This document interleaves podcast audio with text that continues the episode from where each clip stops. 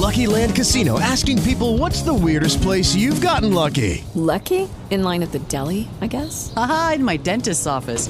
More than once, actually. Do I have to say? Yes, you do. In the car before my kids' PTA meeting. Really? Yes. Excuse me, what's the weirdest place you've gotten lucky? I never win and tell. Well, there you have it. You can get lucky anywhere playing at LuckyLandSlots.com. Play for free right now. Are you feeling lucky? No purchase necessary. Void where prohibited by law. 18 plus. Terms and conditions apply. See website for details. Okay, round two. Name something that's not boring. A laundry? Ooh, a book club. Computer solitaire, huh? Ah, oh, sorry. We were looking for Chumba Casino. That's right. ChumbaCasino.com has over 100 casino style games. Join today and play for free for your chance to redeem some serious prizes. ChumbaCasino.com. No purchase necessary. Full prohibited by law. 18 plus terms and conditions apply. See website for details. ¿Cómo están, amigos? Bienvenidos a Revolución Circular, podcast de economía circular y cuarta revolución industrial aquí en TX Plus, el primer gran medio digital de ciencia y tecnología. Soy Peter Ostrich y les recuerdo que pueden ver este capítulo y todas las entrevistas anteriores del podcast visitando nuestra página web en www.revolucioncircular.org. Hoy nos acompaña Thais Gadea Lara, periodista multimedia especializada en cambio climático y climate reality leader, entrenada por el ex vicepresidente de los Estados Unidos, Al Gore. Actualmente se desempeña como columnista de ambiente en el canal de la ciudad, el canal público de la ciudad de Buenos Aires, y como autora de Planeta, la newsletter semanal de Red Acción sobre cambio climático y sustentabilidad. Desde el 2014 ha cubierto las negociaciones climáticas y los principales eventos de la agenda política internacional en materia de desarrollo sostenible, como la Asamblea General de las Naciones Unidas. Thais ha sido reconocida con el premio ADEPA de la Asociación de Entidades Periodísticas Argentinas al Periodismo los años 2017, 2015 y 2014 en la categoría Ecología y Medio Ambiente. Thais, muy bienvenida a Revolución Circular. Muchas gracias, Petar. Un, un, placer poder conversar. Para mí es un honor contar contigo porque realmente considero que eres una de las periodistas que más sabe sobre cambio climático, sobre sostenibilidad y particularmente sobre la COP. Y hoy estamos en una instancia muy, muy particular a pocos días de que comience la COP 27 y para nosotros y para la gente que nos acompaña es extremadamente importante conocer un poco sobre el pasado y sobre lo que se nos viene en esta importante instancia. Pero primero, Thais, eh, te quería preguntar como contexto que nos contaras un poco de la COP, su historia y su importancia. Bueno, así como todos cada cuatro años están expectantes de un mundial de fútbol, ¿no? Como están ahora, para los que seguimos lo que es la política climática internacional, nosotros estamos esperando nuestro momento del año, es cuando ocurre la COP, que básicamente como evento es la Conferencia de Naciones Unidas sobre Cambio Climático, es eh, el evento anual donde por un lado en lo técnico se realizan las negociaciones climáticas, pero en donde también da lugar a un montón de eventos paralelos que ahí reúne a, por ejemplo, actores más locales, al sector privado, al sector eh, emprendedor. Técnicamente en la COP entendía como diferencia de las partes en lo técnico y que es lo más importante, lo que se hace es que los países, los gobiernos, avancen en eh, las negociaciones respecto de cómo implementar el Acuerdo de París. Y acá lo que hay que entender es que 2015 marcó un antes y un después. ¿Por qué? Hasta 2015 las negociaciones eran para acordar, era para llegar a un acuerdo. En 2015 en país, todos los países desarrollados y en desarrollos, y por eso fue el carácter histórico, llegaron a consenso con un acuerdo, el, famoso Acuerdo de París, que lo que busca es limitar el calentamiento por debajo de los dos grados para fin de siglo con esfuerzos al grado y medio. Bueno, ¿qué es lo que viene? Como se dijo en su momento en París, que alguien dijo, bueno, el trabajo no terminó, sino que recién empieza. Ahora estamos en una parte más técnica y por eso también más compleja a veces para entenderla y, para seguirla, porque de lo que se trata es de cómo implementar ese acuerdo, que sabemos que no es un acuerdo perfecto, pero cómo hacer para que, primero, para que se implemente y para que esa implementación sea ambiciosa. Entonces, eso es lo que en cada COP anualmente, que son dos semanas, pero con un trabajo que se viene realizando a lo largo del año, la idea es esto, es avanzar en acción climática desde sus dos aspectos, desde la mitigación, es decir, la reducción de emisiones, y la adaptación a los impactos ya presentes del cambio climático. Tal como dijiste, así como los futboleros esperan el Mundial cada cuatro años, nosotros, las, personas que estamos en el ecosistema de sostenibilidad, de economía circular también y de desarrollo sostenible, esperamos la, COP. Y justamente en estos días eh, que me puse a buscar más sobre COP27, naturalmente llegué a ti y, es justo señalar que esta, esta entrevista nace también inspirada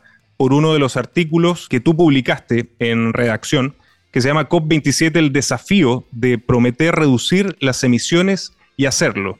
Y justamente a pocos días de que comience en Sharm el Sheikh, en Egipto, la COP27, te quería preguntar, inspirado en tu gran e interesante artículo, ¿cuáles fueron primero los principales acuerdos de la anterior COP, de la COP26 en Glasgow, y en qué condición nos presentamos para enfrentar esta nueva COP? Bueno, yo creo que lo más destacado, hay, a muchos les gusta analizar las COPs en si son exitosas o si son un fracaso, y yo creo que después de París hay que evaluar si hubo avances o no, cuáles fueron esos avances, si fueron suficientes o cuáles fueron los obstáculos, porque la verdad es que de eso se trata ahora, de, avanzar.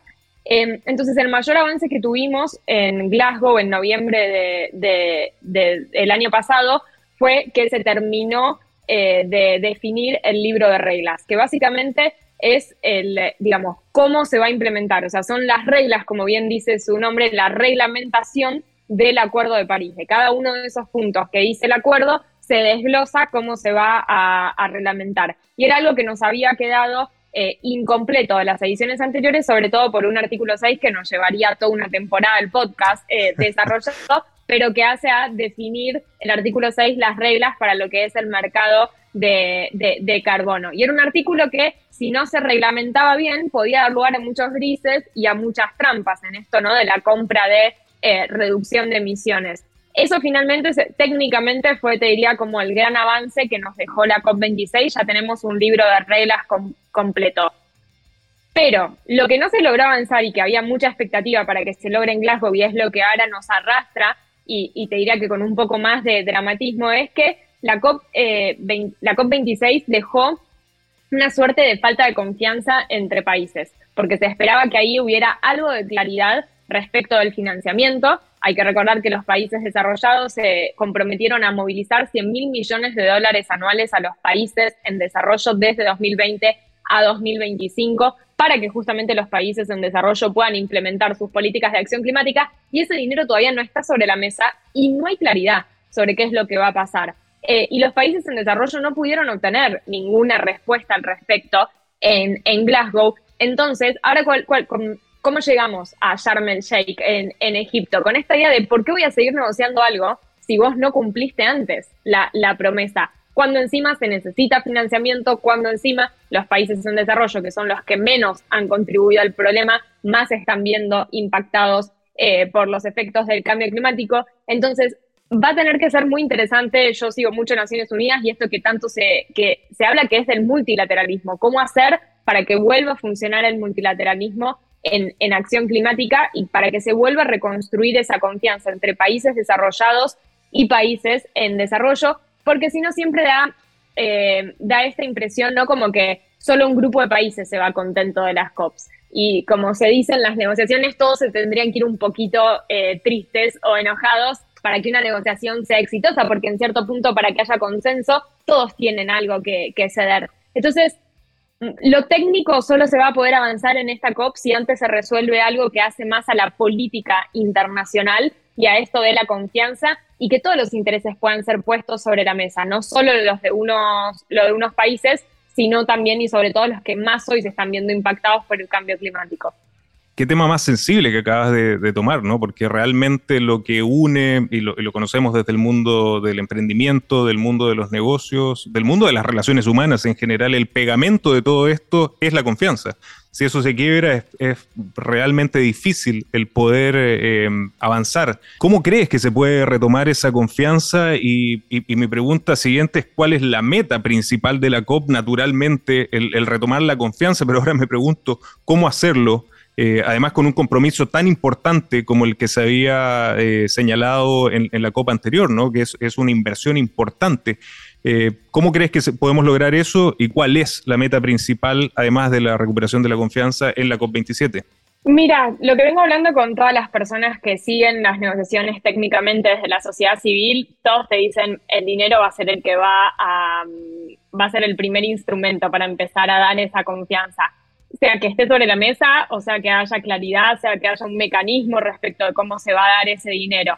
Entonces, definitivamente, financiamiento, y porque también hay que entender que los temas como que son transversales, porque cuando hablamos de financiamiento no son únicamente esos 100 mil millones que ni siquiera son suficientes para todo lo que se necesita, ¿no? En la acción climática, es también que en financiamiento haya un 50 y 50 que vaya a adaptación y a mitigación, porque hoy eso es desigual y va mucho más dinero a mitigación que adaptación. Y es también algo em, que, o sea, hay como los dos temas para la COP27, financiamiento por un lado, adaptación en términos de que haya igualdad del, dinero destinado a, mm, a, adaptación y por otro, algo que se habla que es pérdidas y daños. ¿Qué son las pérdidas y daños?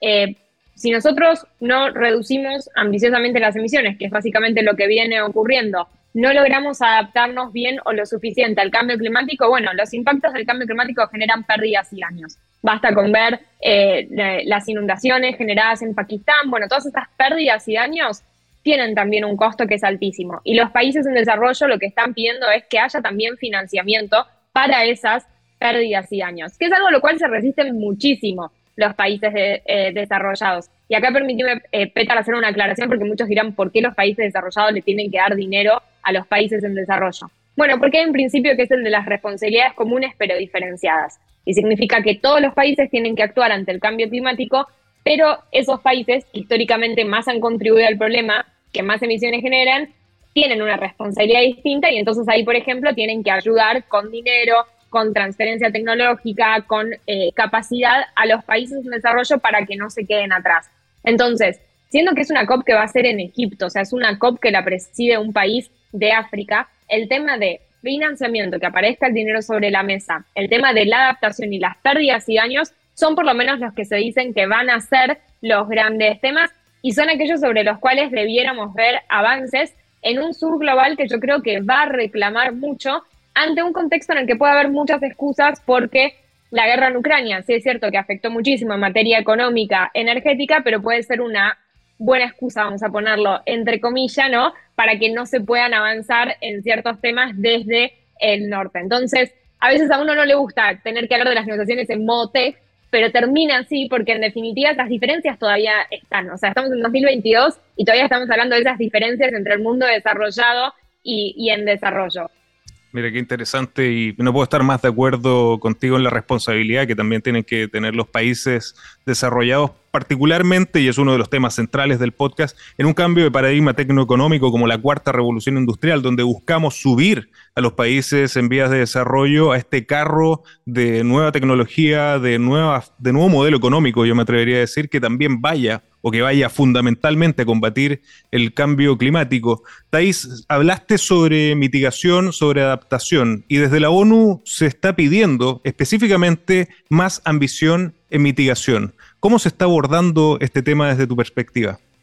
Bueno, sí, se está pidiendo porque evidentemente, para que, para que tengan en cuenta, nosotros el objetivo es limitar el calentamiento por debajo del grado y medio, que es lo que el escenario que la ciencia nos dice, ¿no? De impactos menos dramáticos del cambio climático. Si hoy todos los países cumplen con los compromisos anunciados, o sea, sí cumplen con los compromisos anunciados, todavía seguimos muy lejos de esa meta. Estamos muy por arriba de esa meta. Estamos en escenarios de impactos más dramáticos. Entonces, y estoy hablando de esto, aún si cumplen, no si seguimos en el estado actual, si cumplen con eso, o sea, no son suficientes. De allí que se pide más ambición, se piden que sean mejores compromisos. Lo que pasa es que técnicamente todavía los países, o sea, siguiendo las reglas del acuerdo, no le corresponde hacer nueva presentación y para los países es todo un, tema en términos de recursos eh, humanos, o sea, de profesionales, de técnicos haciendo eso, también de dinero. Lo que acá se tendría que ocurrir es que los países que más van a marcar la diferencia en la reducción de emisiones, es decir, los más emisores, sí sean los que puedan actualizar y presentar mejores compromisos. Ahora bien, presentar mejores compromisos no es solo anunciar, sino es que es algo que va a ocurrir en la COP, es trabajar justamente en el detalle para ver cómo se puede ir mejorando en esos programas. Y lo que también nos va a permitir dar una idea de cómo vienen los países es que en esta COP algunos países van a presentar lo que son sus estrategias de largo plazo, es decir, cómo van a lograr la descarbonización. Y estas cosas tienen que empezar a ser las que más nosotros veamos con atención. Porque decir que vamos a alcanzar la carbono neutralidad es re fácil para un gobierno, para una empresa. Lo que necesitamos es la hoja de ruta. Es, ok, ¿cómo lo vas a hacer? Porque hay que entender que llegar a ser carbono neutral a 2050 es empezar ayer con cambios. Entonces, la hoja de ruta, yo siempre digo, cuando cualquier actor público o privado te diga que es carbono neutral, yo quiero ver la hoja de ruta. Quiero ver a partir de qué, o sea, cómo conoces tus datos, cuál es tu situación actual y cuáles van a ser esos cambios sabiendo que es muy probable que en esa hoja de ruta vayas después mejorando y haciendo cambios. Pero si no tenés un horizonte, eh, o sea, un horizonte claro de cuáles van a ser los cambios, no puedes llegar a 2049, diciembre y decir, ah, bueno, ahora hago estos cambios. ¿Por qué no vas a poder llegar? Entonces, me parece que empezar a ver cómo todas estas grandes metas y anuncios se empiezan a desglosar en, en cuestiones concretas de cómo los países pueden mejorar es ahí donde evidentemente se va a empezar también a sacar la máscara, ¿no? De, quienes solo lo hacen como un anuncio discursivo y quienes evidentemente vienen haciendo las cosas bien o, las van a hacer un poco mejor. Bueno, eso ha sido una de las visiones que tenemos desde el podcast, ¿no? El generar acciones para la mitigación, para generar esta transición hacia un nuevo modelo económico, hacia una economía circular que busque la descarbonización efectiva de los procesos y los modelos de negocio de las empresas, de las sociedades y de las economías. Como tú señalabas, Thais, hablamos de mitigación, que creo que es uno de los puntos importantes donde tenemos que abocarnos, pero lamentablemente estamos un poco tarde. Y por eso cada vez más estamos hablando de adaptación, porque ya es una necesidad y es una realidad. ¿Cómo se abordará el tema de la adaptación en la COP27?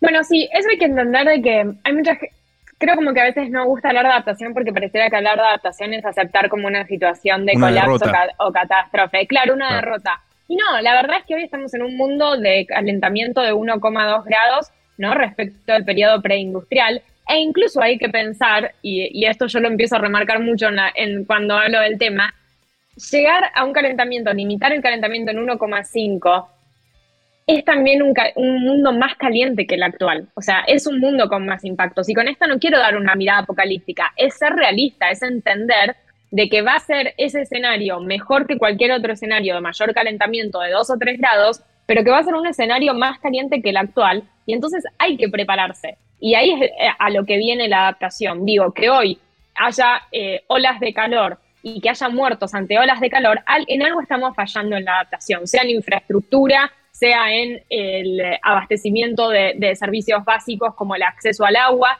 Digo, de eso se trata, ¿no? De adaptarse en que si sabemos que en determinados lugares las olas de calor van a ser más intensas y frecuentes, ¿cómo nos preparamos mejor para eso?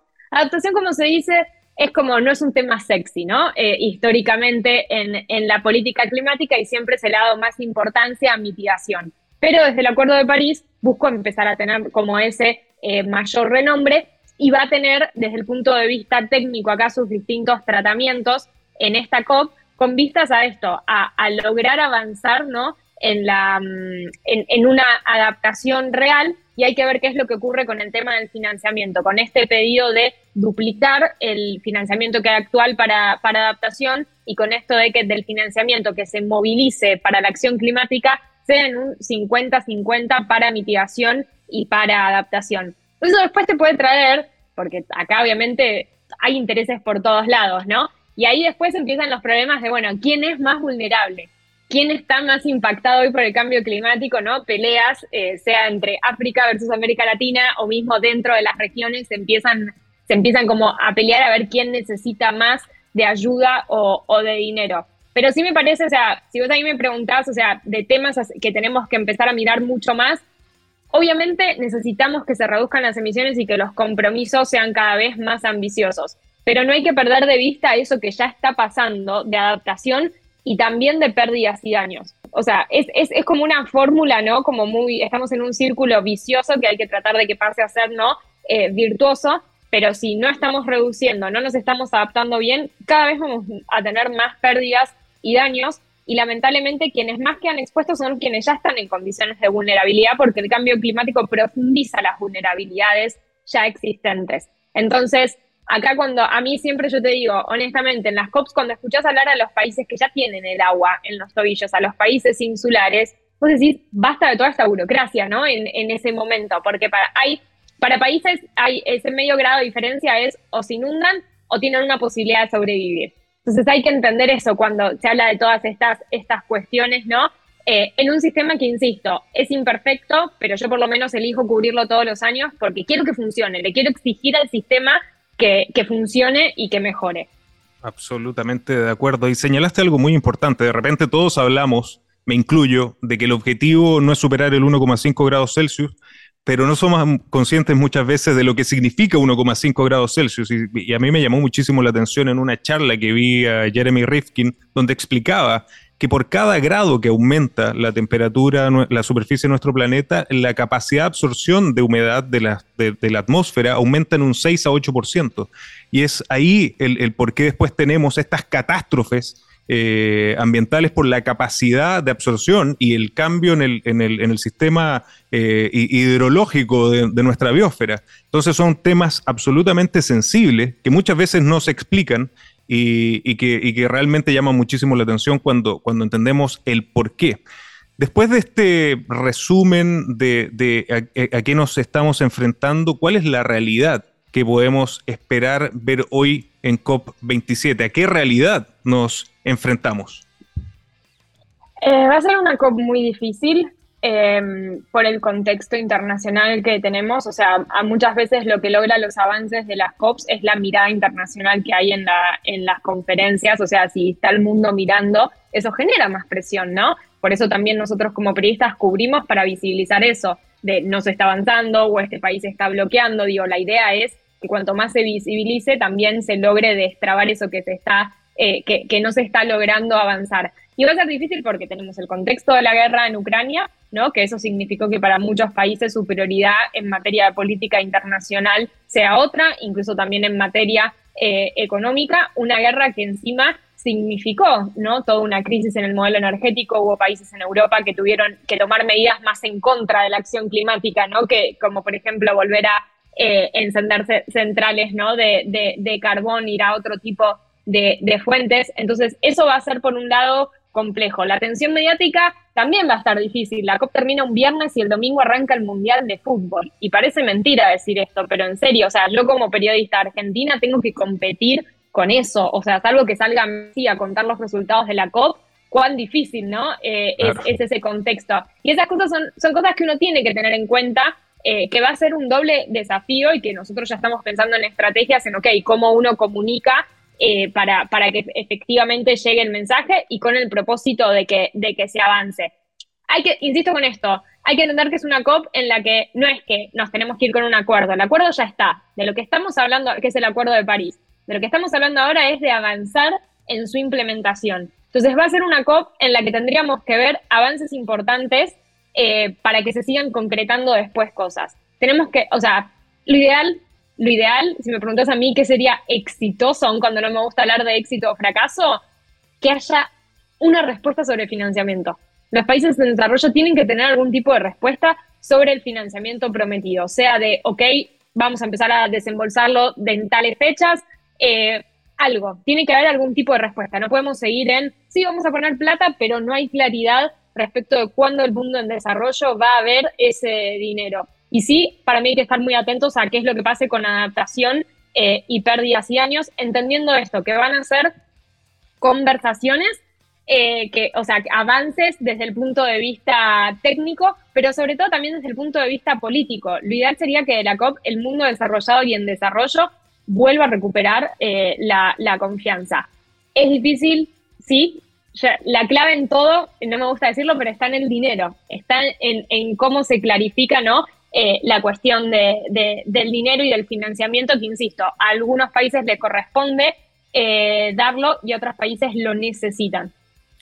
Sí, definitivamente como señalabas, la confianza se va a tener que retomar con estas señales contundentes y claras que están ligadas finalmente a capital, ¿no? A, cuánto va a ser el apoyo real eh, de dinero de los países desarrollados a los países en vías de desarrollo para enfrentar este problema en conjunto, porque el cambio climático no tiene fronteras definitivamente.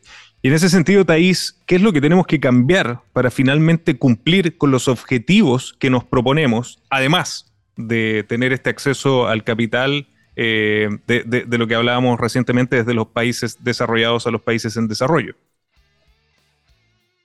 Bueno, definitivamente, y lo dice la ciencia, lo ha dicho el IPCC en sus últimos reportes, se necesitan cambios en todos los sectores y con todos los actores sobre, sobre la mesa. Por eso para mí, a mí me gusta conversar sobre el tema de la COP y llegar a otros actores, porque yo quiero que los empresarios se acerquen más a la negociación, no que vayan únicamente al evento paralelo sobre su tema, sino que se empiecen a acercar en qué es eso que se define y que lo puede impactar. Em, entonces, es, hay que hacer cambios, hay que hacer cambios sistémicos, ¿no? Desde, desde todos los actores eh, y desde todos los sectores hay que salir de, este modelo de, em, basado ¿no? en, la, en la explotación de combustibles fósiles y en modelos intensivos, sobre todo en el, en el uso de la tierra. Y hay que hacerlo con una hoja de ruta clara, porque esas transiciones, algo que es muy importante y que para la región de América Latina no hay que olvidar, es que tienen que ser transiciones justas, tienen que estar con todas las voces sobre la mesa, tienen que incluir a todos y no tienen que dejar a nadie atrás. Entonces es muy importante que esos procesos de transición en todos los modelos se realicen de forma justa. Sobre todo entendiendo América Latina es la región más peligrosa para los defensores ambientales, que son no los que eh, defienden los recursos y la tierra frente a los intereses del sector público y privado. Entonces, me parece que ahí es donde, digo, tienen que estar todos los actores sobre la mesa, hay que trabajar con, em, en hojas de rutas claras para que la transición sea efectiva y, esto, para que sea justa. Yo creo que hemos ido agregando, desde que incluso yo empecé a cubrir este tema, como que vamos agregando conceptos y el de justa no se nos puede olvidar, o sea, que la acción climática tiene que ser justa eh, e inclusiva. Me parece que, y en América Latina, ahí yo veo una oportunidad, con también los nuevos gobiernos que hay en la, en la región, creo que puede haber una oportunidad en que la acción climática una a la región en eso que tiene, frente a todo lo que tiene diferente, que sea algo que pueda. Eh, unir a la región para defender intereses eh, en común. Eh, creo que eso puede ser una oportunidad. Como tú sabes, Revolución Circular es un podcast que se basa en la transición hacia este nuevo modelo que es la economía circular, apalancado por las tecnologías del cambio de paradigma, que es la cuarta revolución industrial. Tú señalas esta importancia que, o, la, búsqueda ¿no? y la necesidad más bien de buscar una nueva forma de hacer un cambio radical también, eh, el mismo IPCC lo, señala en la, forma de hacer las cosas. En tu experiencia, ya cubriendo desde la COP20 en Lima el 2014 eh, y cubriendo el tema de cambio climático, ¿cuál es tu tu opinión sobre la evolución que ha ido teniendo, porque casi ha sido en paralelo, ¿no? Desde, que empezaste a cubrir la, evolución y la aparición de este concepto, de este nuevo modelo económico de la economía circular, que, que como bien, bueno, los que estamos en el mundo decimos, podemos eh, generar eh, un impacto en la reducción de la huella de carbono en hasta un 45%, dejando el 65% restante a la transición a energías renovables. Pero, ¿cómo has visto la aparición de la economía circular y cómo ves que va a ser su rol en el, en el futuro buscando estos desafíos que estamos enfrentando en las distintas COPs? Yo creo que como vos dijiste, fue casi en paralelo y hablar, digamos, de sustentabilidad o este tipo de cambios en, en, el sector, en el sector privado y desde la economía antes era como un nicho o un sector dentro de las empresas y ahora lo que se está viendo es que pasan a ser cuestiones transversales. Entonces me parece que ahí hemos logrado, o sea, hay un, un avance eh, y me parece que también otra de las cosas que, se logró es como sacar esa mirada de que el sector privado es el malo. El sector privado se necesita, porque evidentemente el sector público va a ser el que va a dar las políticas, los marcos, las regulaciones, pero quien sobre todo va a implementar va a ser el sector privado, van a ser los gobiernos locales. Entonces, me parece que ahí es importante eh, este mayor protagonismo que, que empezó a, a tener ¿no? en, en la acción climática que la economía circular eh, se necesita, o sea, como modelo, en verdad, yo justo que, hace poco que estuve eh, conduciendo el Citizen Business Forum en, en C40, en la Cumbre Mundial de Alcaldes, que reunía justamente al sector público y privado, y se hablaba esto de que, bueno, el modelo circular es el modelo que siempre tendría que haber sido. En algún momento nos desviamos, nos fuimos para otro lado, y ahora tenemos que reencauzar el camino, pero es interesante ver que, que, desde lo que son nuevas empresas que ya piensan con ese paradigma o empresas ya asentadas desde hace, mucho año, desde hace muchos años que intentan eh, cambiar, me parece que ahí hay una oportunidad y que también en cierto punto se está mirando mucho el rol que puede tener el sector privado en la acción climática, eh, incluso también en lo que estamos hablando en materia de financiamiento, o sea, la oportunidad que puede haber desde todo eso que no está logrando hacer el sector público, quizás ahí también el sector privado tiene una oportunidad para, destacarse. Absolutamente de acuerdo, Thais. Para terminar, quiero eh, hacerte parte de una reflexión que a mí me pasó cuando participé en, la COP25 en Madrid, que, y, lo señalaste al comienzo, que de repente uno queda con estas sensaciones casi binarias, ¿no? De que se gana o se pierde en las COP y quizás en, las últimas, eh, en las últimas eventos ha sido más como de pérdida. Pero, pero yo creo que va más allá. A mí me hicieron esa pregunta, ¿no? Y esto es un, es, es, el efecto compuesto de, de, pequeños esfuerzos que se van haciendo en cada uno de estos eventos y por eso es tan importante cubrirlos, eh, por eso es tan importante tu tarea y particularmente como señalaste, ¿no? en este año donde vamos a tener que competir además con la Copa Mundial, eh, resulta mucho más importante el, instalar eh, la importancia de estos temas, pero como reflexión final, ¿qué podemos decirle a las, personas? Porque van a ver, ya nos adelantan, que, hay un tema de confianza, hay un tema de, mucho dinero que se va a necesitar. ¿Qué podemos eh, dejarle como esperanza a las personas de lo que va a pasar, incluso si escuchamos algunas noticias que no sean tan alentadoras?